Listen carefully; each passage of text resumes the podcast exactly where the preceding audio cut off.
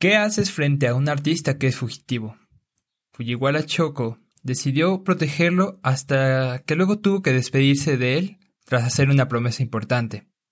Es así como comienza su incansable travesía para encontrarlo y devolverle su preciada llave. Su búsqueda le da el pretexto perfecto para usar el cine como vehículo para transportarse por las diferentes épocas de Japón durante un viaje milenario. Bienvenidos a Diakefo, Filosofía y Anime, el día que reencarné como filósofo.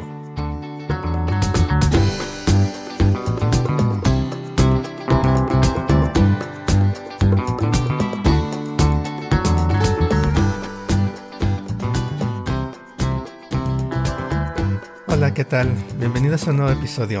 Hoy vamos a hablar de una película magnífica, Millennium Actress. Mi nombre es Aquiles y quiero saludar a las dos personas que nos acompañan en la conversación de hoy. ¿Qué tal Javier? ¿Cómo estás? Me encuentro muy bien, Aquiles. Eh, el día de hoy tenemos entre manos una película que es interesante en todo sentido y además creo que tendremos una charla muy emocionante y sorpresiva. Eso también pienso yo porque hoy está con nosotros una invitada especial. Georgina, ¿qué tal? ¿Cómo estás? ¿Cómo te encuentras? Estoy bien, gracias. Contenta de estar aquí con ustedes y les agradezco por la invitación. No, al contrario, gracias por acompañarnos hoy. Pues vamos a empezar. No sé, eh, Javier, eh, si quieras empezar con alguna idea, algo que nos quieras decir sobre la película, qué impresión te da, qué historia cuenta, qué, qué ideas te trae.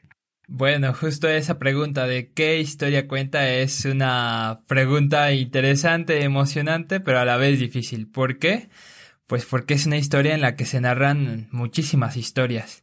Y sin embargo, tiene un, una guía principal, ¿no? Se retrata la vida de esta actriz, de Chioko, que quizá en un momento se le presentó la oportunidad para unirse al mundo del cine, pero si se ha unido a ese mundo no es por el mundo del cine, por, por sí mismo, sino ella está en una búsqueda, ¿no? En una búsqueda que parece posible de lograr, sin embargo no desiste, ¿no? Eh, que a la vez parece ser una búsqueda en la vida, ¿no? Eh, es la búsqueda por el amor. Bueno, así nos lo pintan en cierto momento de la película. Entonces, podríamos decir que esta es una película de viaje, de crecimiento, pero también es una película de la búsqueda del amor. Sí, es interesante lo que dices, Javier, sobre la búsqueda del amor, porque si bien en el caso de la actriz es siempre un motor para su carrera, el poder alcanzar este amor que parece imposible. También en ocasiones parece una maldición, ¿no? Y de hecho muchas veces se aparece esta búsqueda como una maldición de una bruja, algo que no puede dejarse de lado. Es cierto. Es algo que a la vez que ella lo persigue, asimismo está tan presente en su vida que parece que también la acecha como un fantasma, ¿no? Sí, sí.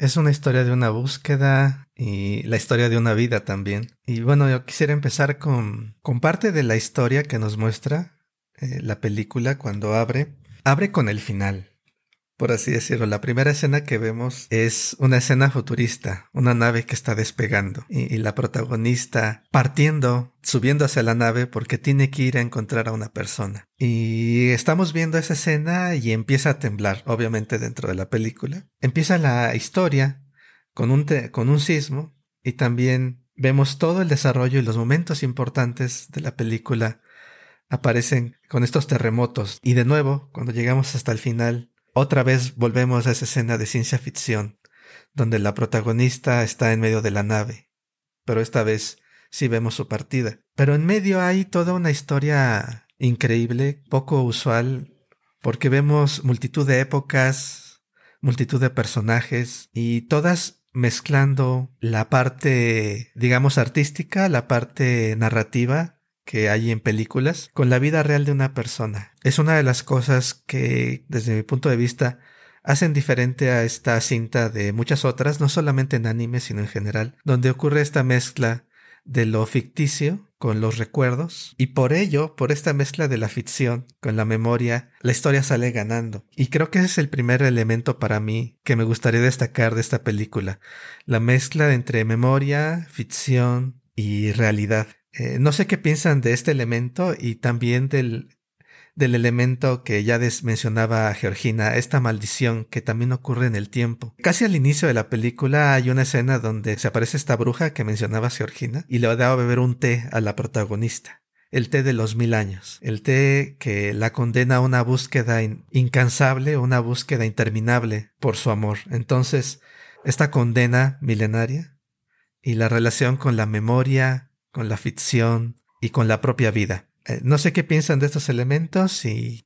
Claro, eh, bueno, estoy totalmente de acuerdo con la interpretación de que se vuelve muy interesante la película cuando se mezclan tanto memorias como el trabajo o la carrera cinematográfica de Choco. Ciertamente eso me hace preguntarme qué es el cine. Este medio artístico que fusiona un montón de estilos de arte para lograr un producto realista, ¿no? Para darnos la sensación de que estamos viendo algo que es plausiblemente real. Y sin embargo, al ponernos en los zapatos de esta actriz y vernos como dentro de la película, no solo como el personaje, sino como alguien que la está viviendo en carne propia, bueno, creo que resultaría luego un poco difícil eh, diferenciar, ¿no? ¿Qué es lo que realmente se ha vivido? Mm, no quiero decir con ello que la actriz tenga problemas para darse cuenta, ¿no? Cuando está en el escenario, cuando está, este, afuera del escenario, sino me refiero a que las vivencias que marcaron sus estadías en películas, sus apariciones en películas, fueron tan importantes que ahora forman parte nuclear de sus recuerdos. Toda su vida cobra sentido a través de esa experiencia en su trabajo dentro de las películas, ¿no? Y, eso me parece interesante, ¿no? Como este relato que se produce a través de un, un, gran esfuerzo, que es el cine, se convierte en una narrativa, ¿no? En una narrativa que nos quiere decir algo acerca del mundo, una historia. Pero los recuerdos, así como se presentan en el formato de la película a través de una entrevista, también son una narrativa, ¿no? No es propiamente la vida como se vive en carne propia. Ya hay algo ahí, ¿no? Eh, las palabras están mediando entre el proceso de exponer lo que pasó y lo que realmente pasó. Creo que es un juego interesante de niveles de narración, ¿no? Y me parece que eso es parte de lo que vuelve rico esta, esta película, ¿no? Eh, que se puede jugar entre esos diferentes niveles, ¿no? Eh, el nivel de la narración de la vida, el nivel de la narración que nos presentan las películas en las que sale ella, o incluso un nivel, vamos a llamarlo meta, meta de que está más allá, ¿no? Que sería el, lo que está pasando en la entrevista, ¿no? El interés de este entrevistador que es eh, un conocedor fanático y quizá un poco más de Fujiwara Choco. Sobre la maldición es interesante también pensar, por ejemplo, la imagen que hay de la actriz, ¿no? Siempre hay una, al principio de la película también hay una tensión entre la imagen de la actriz viva, ¿no? Este, ya experimentada y Chioko que es, digamos, pues la actriz nueva, ¿no? Y lo que me gusta mucho de la forma de concebirse de Chiyoko a, a sí misma es que siempre conservó ese estado de, no sé, de naturaleza, ¿no? Porque parecía de cierta manera que, que la imagen que tenía de sí misma era muy natural, ¿no? Eh, lo que ella hacía siendo actriz era tener una búsqueda de su vida digámoslo así, real. Y eso era lo que motivaba sus actuaciones y de cierta forma perfeccionaba estas mismas también. Lo pienso así eh, como un contraste porque, por un lado, la actriz diva, en general, no, no específicamente esta con la que Chiyoko trabaja por primera vez, es la de una actriz que no puede olvidarse de lo que los otros ven de sí misma, ¿no? Asimismo, eh, a través de la pantalla o de las películas que ha estado haciendo, construye una imagen que es cada vez más enaltecida, ¿no? Y esto, pues, ayuda muchísimo a tener una, una autoestima, pues, muy alta, ¿no? Y que, de cierta manera, crea en la actriz una imagen de sí misma que, que se asemeja a la de alguien especial, ¿no? A la de alguien que no es cualquier mortal. claro. Por lo mismo, pues eso le permite a los demás tratarlos, mejor dicho, esto le, esto le permite a la actriz tratar a los demás como, pues, como inferiores, ¿no? Como, como aquellos que no pueden acceder a su grado de, de perfección o de, de sensibilidad. Sí, es interesante esta, esta relación entre lo que acabas de mencionar, Georgina, entre realidad y ficción. Como decías, ¿no? Chiyoko, la protagonista, lleva su realidad a la ficción y esa hace más rica y más, y más impactante su actuación y, seguramente parte de su éxito se debe a que está conectando lo que ella es y llevando esa esa realidad a sus personajes. Y luego el inverso, ¿no? Como la ficción se usa para tratar de construirte una imagen en el ejemplo que ponías, que ponías de la diva. Para mí esta, esta relación entre, entre ficción y realidad que se muestra muy gráficamente en esta película me hace eco de la forma en que nosotros mismos en nuestra vida cotidiana pensamos sobre nosotros o recordamos nuestra propia vida.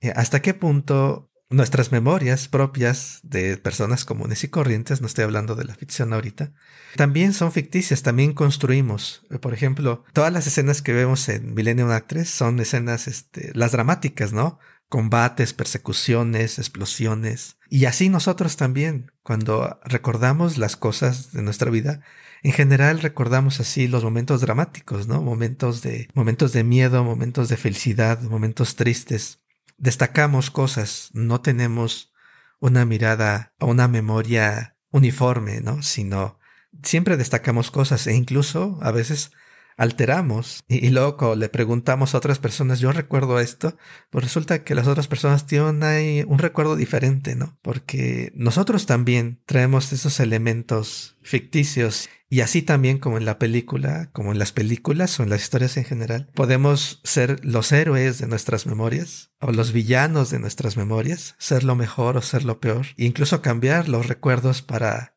mantener una imagen de, de nosotros, ¿no? Yo no hice nada malo, ¿no? O, o no, yo tuve la culpa de todo. Esas transformaciones que hacemos de la memoria y que se convierten en idealización o satanización de otros y de nosotros mismos. No sé qué piensas sobre este efecto y también otro, otra idea que les venga a la, a la, mente, sobre hasta qué punto el, nosotros construimos también historias sobre nosotros mismos, también construimos historias sobre las otras personas tenemos ideas de, ah, esta persona es mala o esta persona es muy, muy buena. Y así también, hasta qué punto creamos ficciones para poder hacer, dar sentido a, a nuestras vidas, como lo hace Chiyoko en, y como lo hace el director en general en la realización de esta película. ¿No existen comentarios sobre esto o alguna otra idea? Voy a intentar atacar, pero desde otro flanco. Creo que hay otro elemento central en la película que es el tener ideales. O al menos tener una esperanza me surge la pregunta, ¿cómo es que podemos mantener un ideal? ¿Cómo es que podemos mantener esta esperanza en algo, no? Eh, lo cual me lleva a esa escena en la que Choko conoce al, al pintor fugitivo, ¿no? Ese que está siendo buscado por la policía, que parece ser una especie de rebelde que va a apoyar alguna revolución, pero que es fugaz, ¿no? Siempre está escapando y en algún momento tiene contacto con Choco de niña. Bueno, mantiene una especie de amistad que culmina con una promesa, la promesa de que ella le va a cuidar una llave, la llave que abre lo más importante. Y durante toda la película estamos en el suspenso de qué, qué es eso más importante, ¿no? ¿Qué es la llave? Creo que la llave es el símbolo de ese ideal, de esa esperanza, de ese deseo de alcanzar eh, la meta, ¿no? Que nos ponemos. Y lo que me parece interesante es que algunas veces podemos construir nuestra vida en torno a esa, esa esperanza, ese ideal. De alguna manera el reflejo de todo lo que se plantea en la entrevista que le realizan a esta actriz es justo la búsqueda, ¿no? Eh, esa búsqueda interminable, pero a la vez vemos el paralelo de que durante toda su carrera cinematográfica, creo que ya lo acabamos de mencionar, lo, dijo Gina, eh, el que Choco se mantenga joven eh, es debido a que tiene esta esperanza, este ideal, que sea una actriz eh, convincente y que va a florecer y bastante rápido, es eso, ¿no? Que tiene algo que la motiva a seguir. Lo interesante, y también aparece rápido en su vida dentro del mundo cinematográfico es que no la entienden, no saben lo importante y lo valioso que puede ser para ella ese ideal, esa llave. Para ellos es un simple objeto, ¿no? Quizá una historia emocionante, una historia de amor emocionante, pero más allá de eso, ¿qué es esa llave?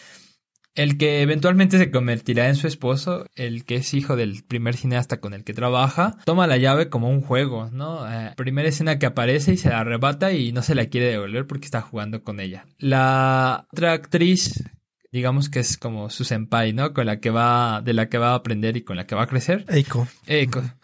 Ella desprecia totalmente ese ideal porque es detrás de ese ideal que nuestra actriz va a crecer y florecer, ¿no? Y eventualmente va a sustituirla. Entonces, ella desprecia mucho ese ideal y también lo que el objeto que representa el ideal, ¿no? Que sería la llave. Y hasta le juega un par de tretas, ¿no? Que curiosamente esas tretas hacen que se dé un, un destino que vaya marchando el destino de, de, esta muchacha. Hasta llevarla, creo que al norte, decían, ¿no? No sé si al norte en China o al norte en Japón, pero creo que al norte. Eh, en Manchuria. Le dice, tienes que ir al norte, le dice el adivino. Pero lo que nadie sabe hasta cierto punto de la película es que el adivino era contratado por la actriz eh, grande. Y bueno, ella, eh, Kyoko, hace su destino y, y, se va, va por ello, ¿no? Pues bueno, eso me parece interesante, ¿no? Cómo estos ideales pueden volverse tan reales, aunque para otros sean ficticios, al grado que pues decidimos tomar acciones a partir de ellos. Sin embargo, ahí va la, el lado opuesto de la moneda, ¿no? La contra. Como bien lo señalaba Georgina, es una maldición también. Una maldición con la que va a cargar durante muchísimo tiempo. Una maldición de la cual no se va a poder desafanar quizá hasta el último momento. Por un lado, es una expresión de libertad y vida de una manera pura, yo lo podría decir así, pero por otro lado, es lo que la ata, la ata al mundo, la ata a tener que estar en esta carrera cinematográfica, la ata a tener que convivir con ciertas personas. Creo que ahí hay un juego interesante, ¿no? Un, un doble un ir y venir. Yo quería comentar sobre esa tensión que hay entre ficción y realidad. Digo, al final de cuentas, estamos viendo una película sobre un documental o sobre una entrevista a un personaje que es ficticio, ¿no? Entonces, la tensión está ahí, ¿no? A mí lo que me interesa es que en realidad creo que pasa así como le pasa a, a Chiyoko y le pasa al afanado director que va y le hace esta entrevista. Igualmente nos pasa a todos en la vida diaria. No seríamos personas cuerdas de no poder crear o llenar esos espacios de experiencia que hay en nuestras vidas. Porque no, no habría una forma de, de crear una idea, de crear una experiencia, así como pasa en el cine, ¿no? Cuando tenemos una serie de, de imágenes y y no tienen sentido por sí mismas y las hilamos. Entonces es que gracias a ese, pues sí, a ese movimiento que, que se produce a través de esa, de esa serie de imágenes es que tiene sentido, ¿no? Y pasa lo mismo con nuestra experiencia. Y pasa lo mismo, me parece a mí, con la empatía que puede llegar a sentir el espectador al ver esta película. Que si bien no es una película de fácil acceso a primera vista, es decir, por un momento, eh, yo la primera vez que vi esta película dije, no, pero es que esto es un disparate, ¿no? No tiene ningún sentido. Es como si pudiera pararla en cualquier momento y no pasara nada, ¿no? Y la voy a volver a ver este mañana y la pongo donde comenzó, ¿no? Justo hice el experimento, ¿no? De verla en episodios. Obviamente no es lo mismo. No se crea esa misma sensación de empatía hacia esa ese conjunto de experiencias que tienen tanto el director como Chiyoko. En primer lugar, a mí me pareció eso, que, que a pesar de que no hay una historia narrada, si hay una historia, digámoslo así, visual, a través de las experiencias y de las reacciones que hay en la vida de esta actriz y cómo es que al mismo tiempo nos cuentan una historia de, de un aficionado, bueno, no, no, no un aficionado en el sentido de ser director. En cierta forma, me parece que esta forma de, de hacer la película nos ayuda a ser empáticos con la experiencia de Chiyoko y el director de cine, más allá de una narración. Vemos, por ejemplo, una, una continua expresión de reacciones y de impresiones tanto del director como de Chiyoko. Al final de cuentas, digamos, el alma o la, o el peso que tiene una, una actriz, pues es la de sus espectadores. Eh, es por eso que juntos, me parece a mí, tanto el director como la actriz construyen una historia, una serie de impresiones que es muy rica, ¿no? Muy interesante todas las cosas que están comentando Javier y Georgina y quiero retomar eh, varias. y, voy a regresar un poco a lo que decías Javier hace rato, de la escena en que, que básicamente propulsa a Chiyoko durante toda la película, que es cuando conoce a este, este artista fugitivo eh, y esa conversación cuando cuando este artista, este hombre misterioso le da la llave. Y hay una, hay una parte en esa escena que se me hace importante para la historia en sí de la película porque eh, ya han mencionado también antes este anhelo, esta búsqueda que forma parte de toda la narrativa. Y cómo empieza la película cuando llega este director o administrador del estudio Guinea tratando de convencer a la mamá de Chiyoko de que su hija se vuelva actriz, ¿no? Cierto. Y él quiere que, que la hija sirva a la nación, traiga entretenimiento a las tropas. y la madre dice, no, es, tiene que heredar la tienda y tener hijos, ¿no? Hay una idea de un propósito. ¿Cuál es el propósito ahí? El propósito nacionalista, obviamente, es servir a la patria, levantar la moral de las tropas y el propósito, digamos, tradicional de la mujer, que es hacer una familia, tener hijos, buscarse un esposo. Y en ese momento de la discusión, Chiyoko no tiene un propósito como tal. Eh, sabe que realmente ninguna de las dos le, le hace gracia. Cuando ve sus expresiones, no reacciona favorablemente a ninguna de las dos propuestas y sale, no sé si deprimida o enojada porque no tiene poder, no tiene, no sabe tampoco qué quiere. Y es cuando encuentra a este hombre y choca con él y lo ayuda, como distrae a la policía para que se vaya por el otro lado. Y después tiene una conversación con él, cuando lo refugia en el almacén, en el pequeño cuarto de almacén. Y es en esa conversación donde le da la llave y hay una parte interesante ahí. Eh, no le enseña el cuadro, porque está cargando un cuadro todo el tiempo. Le dice que es un bosquejo que quiere acabar, terminar en medio de la nieve. Una tierra en el norte, toda cubierta de nieve, que parece estar en un mundo extraño y distante. Y es ahí donde ves a Chiyoko transformarse. E-, ella quiere ir y ver ese mundo extraño y distante. Quiere ir y, explorar esto nuevo. Y ahí es la primera promesa que se hace antes de la llave. Cuando llegue la paz te voy a invitar a ir allá. Y esa es la primera promesa que, que ocurre. Y luego sale la luna llena y le dice, no, no es la luna llena, es el día antes de la luna llena, porque cuando es la luna llena todo empieza a, disminuir, a menguar, pero el día antes de la luna llena significa que mañana hay esperanza, que todavía hay un mañana, hay expansión todavía mañana. Y esa búsqueda, creo yo, esa búsqueda de expansión, de esperanza, de descubrimiento de otros mundos, es lo que podemos interpretar que es el enamoramiento primero de, de Chiyoko, que es encarnado en, en este artista y, la, y la promesa posterior como le da la llave. Pero ahí empieza esta búsqueda de esperanza, esta búsqueda esperanzada de descubrir un mundo desconocido es lo primero que le atrae a, Chiyoko. Y después, por supuesto, viene la promesa de la llave, que es la llave a lo más importante. Y aquí una, algo que se me hace interesante preguntarles a ambos, ¿qué creen que, creo que ya lo habías mencionado tú, Javier, esta de la llave como encarnación de la esperanza, ¿no? Y también es una llave a las memorias. Pero también vemos otra búsqueda a lo largo de la película, que es lo que tú mencionabas, Georgina. El director, Genia, Genia Tachibana, que es el entrevistador ahora, que a lo largo de toda la película la está buscando también. En todas las escenas él se mete y participa y la salva.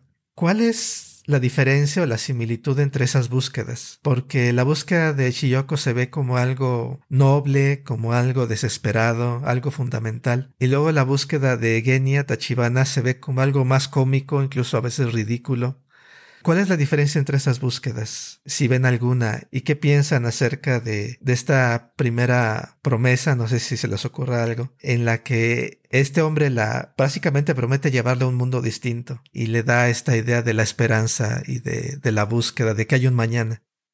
Bueno, pues mira, en un sentido general yo diría que es la, el mismo tipo de búsqueda el mismo tipo de recorrido, el recorrido por la vida y la búsqueda de lo que decía hace un momento de un ideal, quizá una esperanza. Claro, cada quien lo plantea desde su propio cuerpo, desde su propia experiencia, ¿no? Si para ella se, se manifiesta a través de este artista, para él, para el entrevistador, se manifiesta a través de ella justamente, ¿no? De Choco. Al final es la búsqueda por este personaje idealizado, ¿no? Que se han construido ambos, tras el cual van. Entiendo esta cuestión, ¿no? De la diferencia entre que su búsqueda de la muchacha parece una búsqueda más apasionada, una búsqueda incluso más riesgosa, ¿no? Mientras que la de él eh, podría parecer una búsqueda chusca, cómica, ¿no?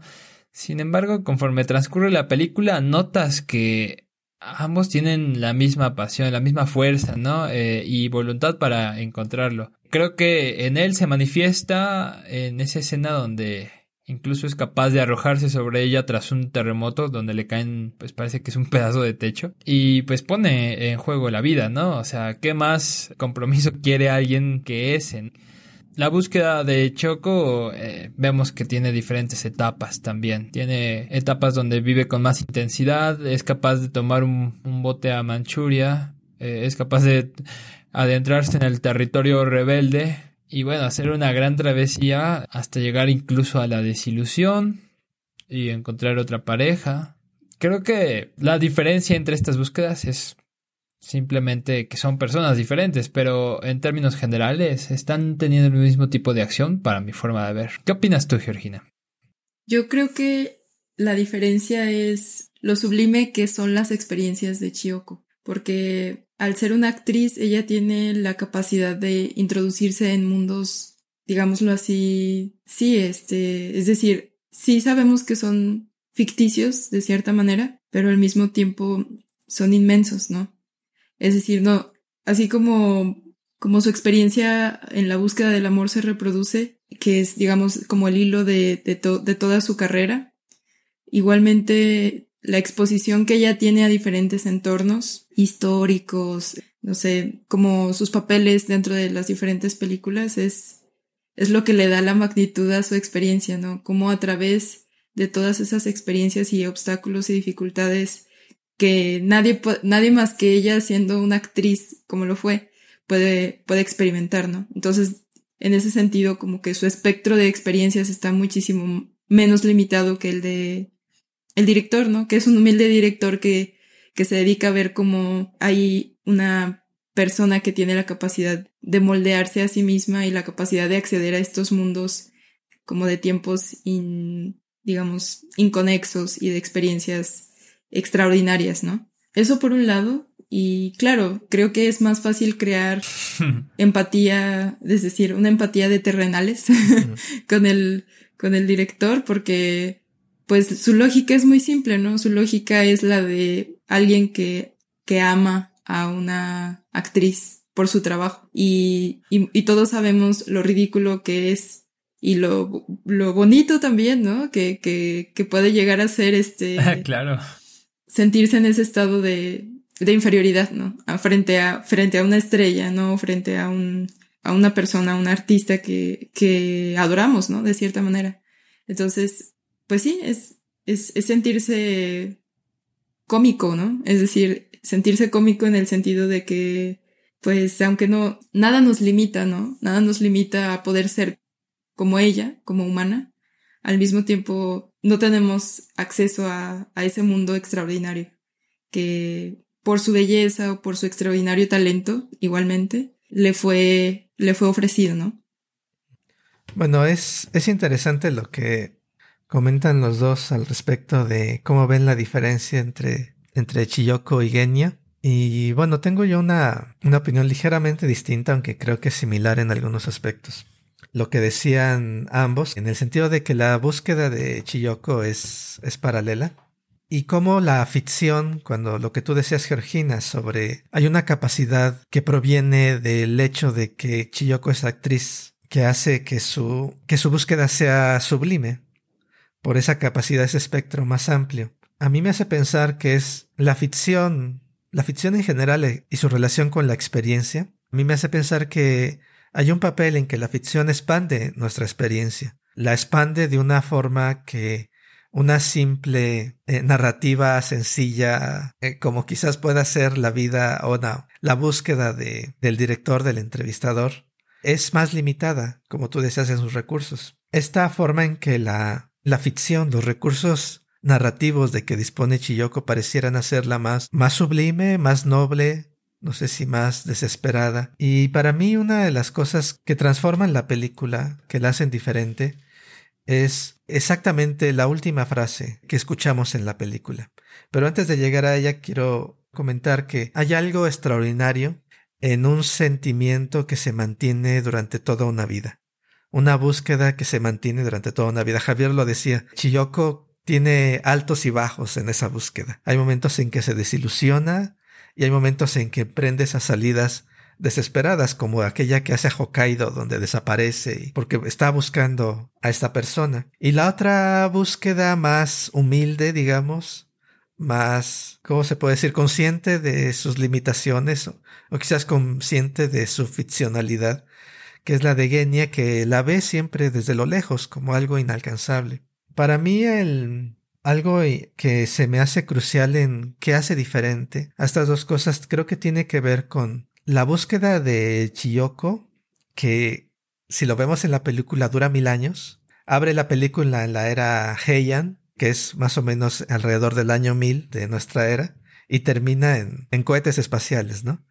Ahí está la actriz del milenio, en la búsqueda del, la búsqueda del milenio, en que a pesar de sus altos y bajos, esa búsqueda no termina, continúa durante toda una vida, primero durante los años de su carrera y luego a los 70 años vuelve a convertirse en esa niña otra vez que dice la búsqueda va más allá de mi propia vida. Para mí eso es una diferencia ligera, no sé qué tan significativa puede ser, pero para mí es una diferencia real, en que Genia está persiguiendo una persona que a final de cuentas es algo concreto, es una persona una persona como cualquier otra a fin de cuentas. Y Chiyoko, ella no está buscando tanto a la persona, ella no está buscando lo, lo, que dice justo al final. Después de todo, lo que realmente amo es perseguirlo. Esa frase para mí transforma todo el sentido de la película y, y, lo lleva a este estado sublime. Cuando veo esta película tengo una sensación muy similar a cuando veo quizás mi película favorita, creo que es la de mucha gente también, que en español se llama Sueños de Fuga, Shawshank Redemption, la historia de esta persona que durante, no sé, 30 años, 25 años, cava un túnel para poder escapar de la prisión. Es una, es una lucha de toda una vida también, imparable, irrenunciable, ¿cómo se puede decir? Sostenible bajo todo punto. Esta esperanza inagotable creo que está contenida en ambas cintas y es lo que hace que sea tan, para mí por supuesto, la búsqueda de Chiyoko sea tan sublime, porque a final de cuentas la búsqueda de, de Genia eh, se agotaría en la persona. Alcanzas algo y, y en la vida cotidiana lo ves, puedes alcanzar algo que siempre has querido, pero casi siempre, o en general, siempre tienes que inventarte una nueva meta. Claro. Y aquí inventarte, lo hago, digo a propósito, porque es, interviene la ficción otra vez. Tienes que hacer uso de la ficción para proyectarte de nuevo hacia otra meta. Y lo alcances o no lo alcances, te inventas otra y otra.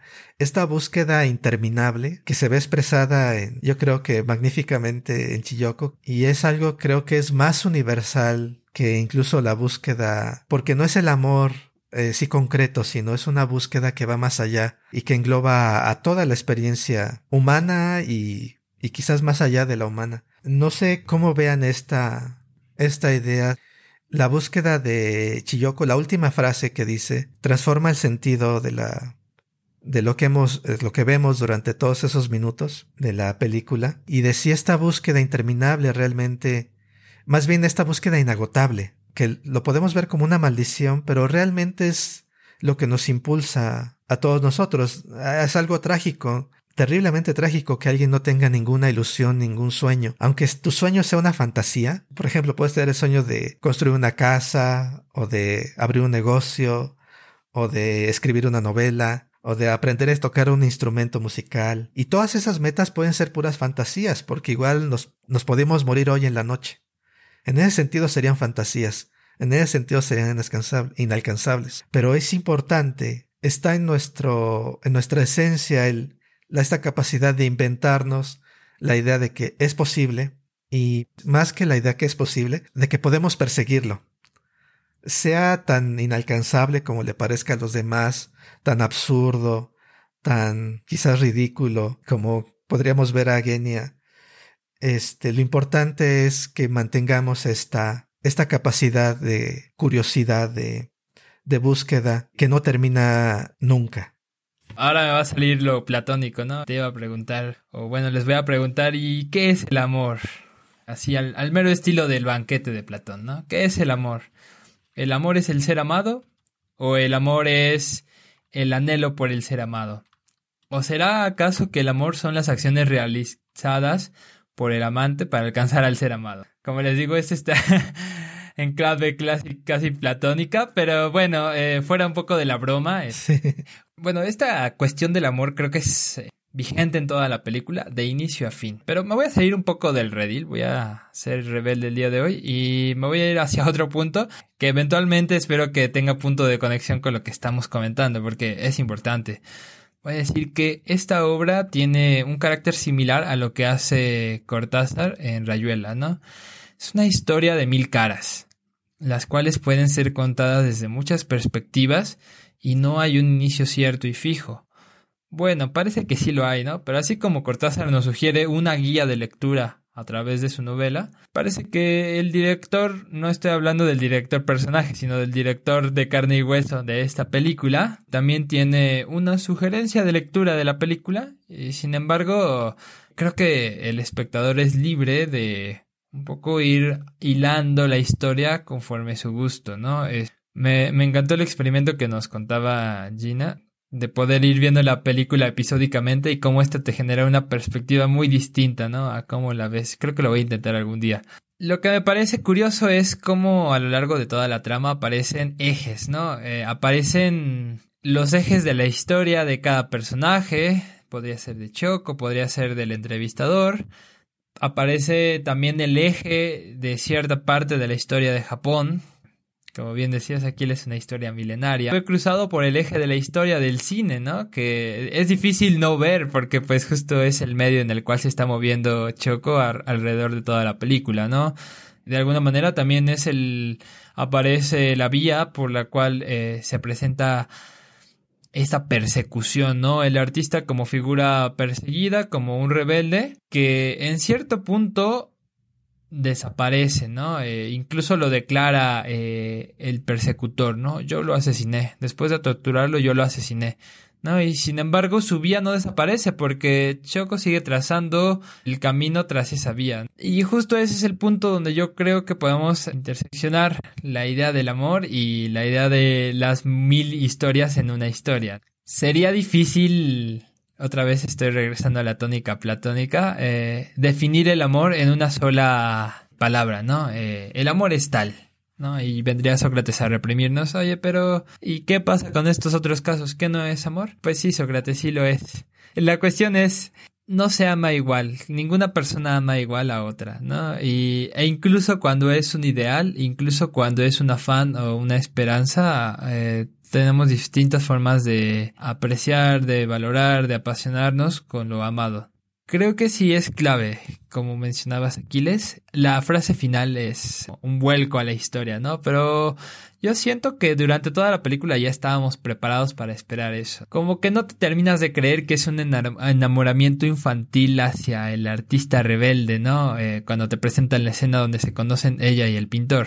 No, creo que tiene un matiz un poco más profundo, ¿no? Esta ambigüedad que está todo el tiempo de te la encuentras, chocas con él, parece ser una persona amable, pero escapa luego, luego. ¿Y tú qué haces? Ah, pues lo proteges, ¿no? Y este juego está en un vaivén, ¿no? Eh, durante toda la película, a veces encarnado en el artista, a veces encarnado en otras situaciones, pero la vigencia es que hay una lucha constante, ¿no? Y, creo que al final del día esa lucha constante, ese esfuerzo por alcanzar el ideal, por alcanzar la meta, por alcanzar el objetivo, o, el simple hecho de estar viviendo, la principal fuente de amor en esta actriz, ¿no? En la Millennium Actress.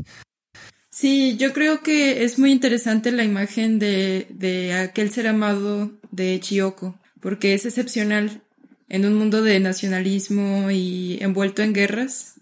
La idea de la idea romántica, ¿no? De un pintor que va escapando de toda esta violencia y este estos estigmas este de la sociedad de la época. Creo que también demuestran un poco la la imagen que que Chiyoko construía de su propia carrera, ¿no? Este, su búsqueda no era por la empatía de, de los militares, ¿no? Aunque su carrera comenzó por una necesidad, no sé, de espectáculo, de quizá, no sé, de, de la creación de un nuevo, de una nueva industria. Al mismo tiempo, creo que eso es lo que lo vuelve otra vez y yo retomaría lo que lo que vuelve a sus experiencias sublimes, que están más allá del alcance de, de los mortales espectadores y al mismo tiempo de su época también. Muy bien, pues creo que ya vamos a ir, vamos a ir cerrando.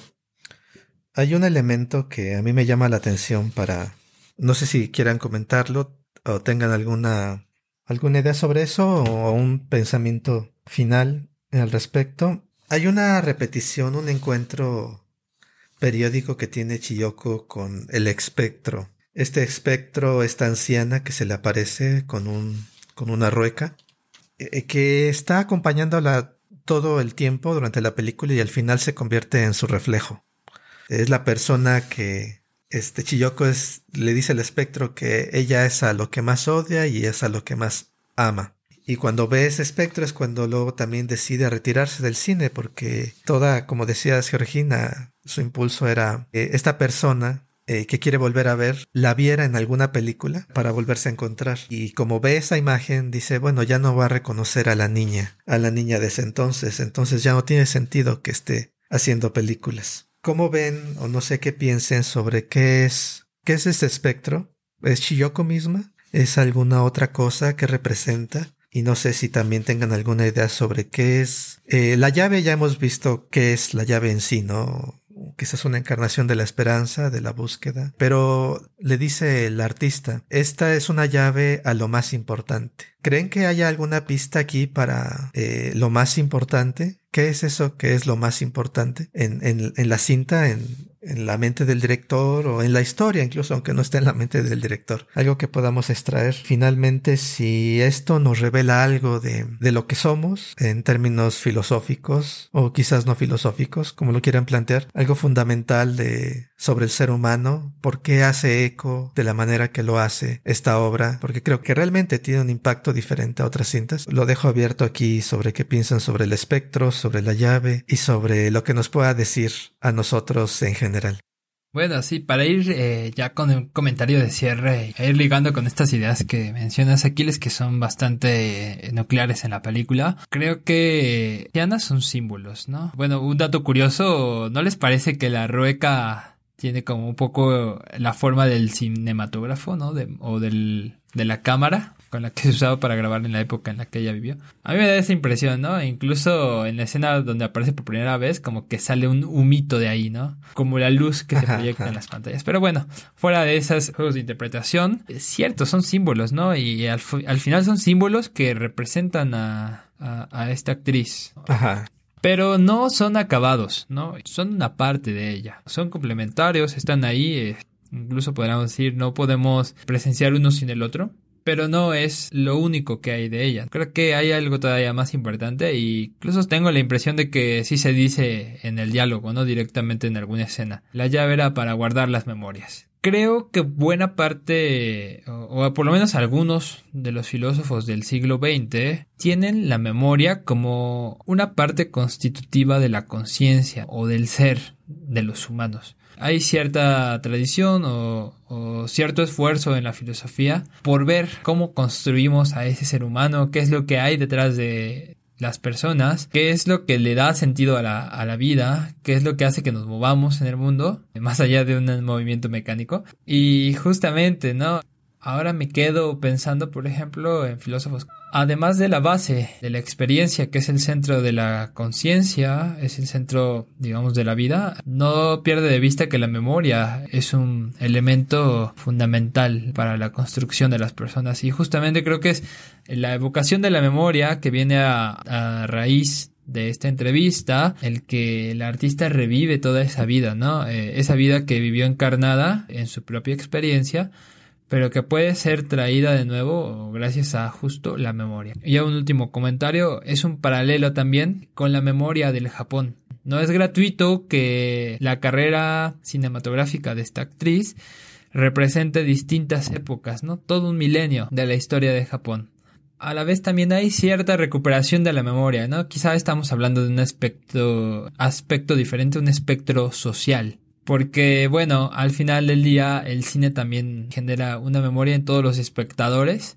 Quizá sabemos que la ficción no retrata fielmente lo que pasó, pero sí nos puede dar vistazos, ¿no? De cómo estuvieron los hechos.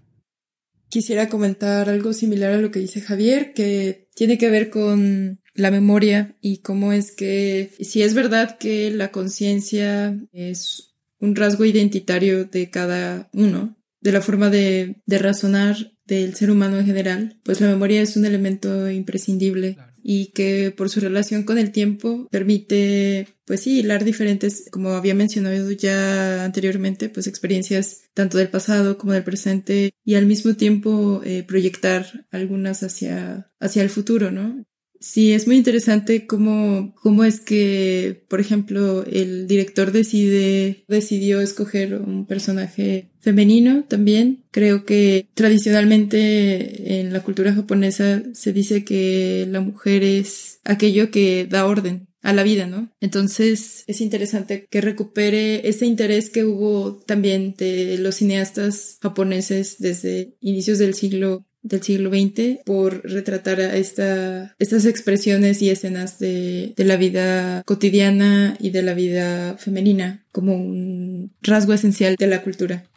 Muy interesantes las perspectivas que comentan. Javier, tú mencionabas al espectro, al espectro que aparece siempre con la rueca hilando. Y a mí la memoria que me evoca es de las hilanderas de la mitología grecorromana, las hilanderas que determinan la longitud de la vida. Y el espectro mismo es, yo creo, es esta imagen, esta parte inseparable de la vida, que es su propia finitud. Es algo inescapable. Algo que todos queremos evitar es la muerte, pero es la muerte la que nos hace amar a la vida, que nos hace sentir que es valiosa. Entonces, nuestra mayor aversión, nuestro mayor odio, por así decirlo, y nuestra mayor cosa que queremos proteger, la cosa que consideramos más valiosa, que es la vida, están inseparablemente unidas. En ese sentido es la propia finitud, es la fuente de, del mayor, de los mayores miedos y también de nuestros mayores, ¿cómo se puede decir? apreciaciones, la fuente del mayor amor y del mayor odio. Y es algo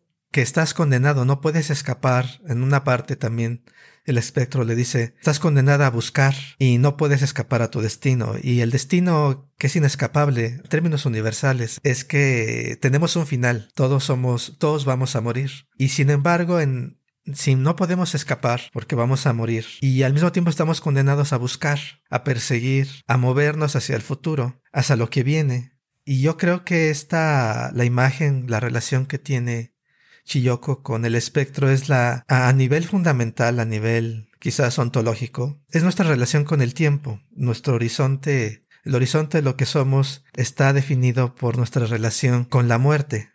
La muerte, la posibilidad donde toda posibilidad se acaba. Y esa posibilidad de la muerte es una certeza.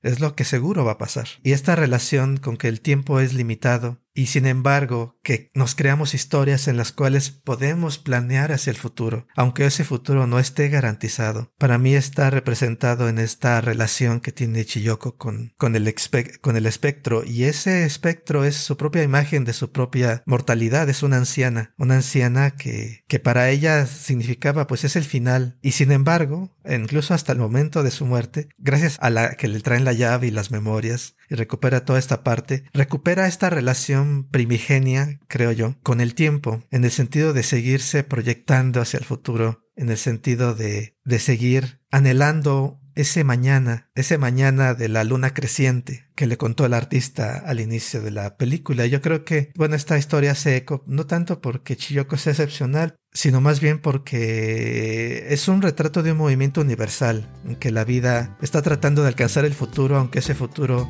no esté garantizado.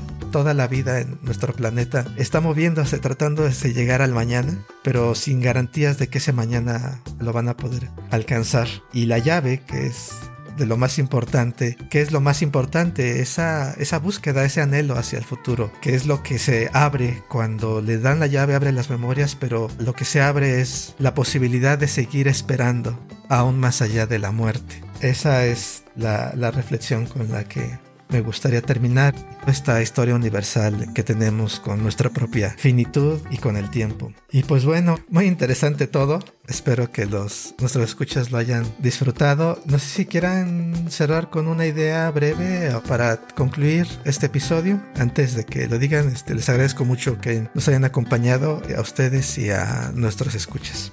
Bueno, pues el comentario de siempre vean buenas películas, vean buen anime. En particular, eh, quisiera darle las gracias a Georgina por habernos acompañado hoy. Creo que fue bastante rica la charla gracias a sus opiniones y pues bueno. Claro, claro. No, gracias a ustedes por abrir el espacio. Perfecto, bueno pues eh, gracias por acompañarnos hoy. Recuerden, pueden escribirnos, mandarnos sus comentarios y sugerencias a nuestro correo electrónico filosofiayanime.gmail.com filosofiayanime.gmail.com Nos seguimos escuchando la próxima semana con más filosofía y con más anime. Hasta pronto. Chao. Bye. Bye.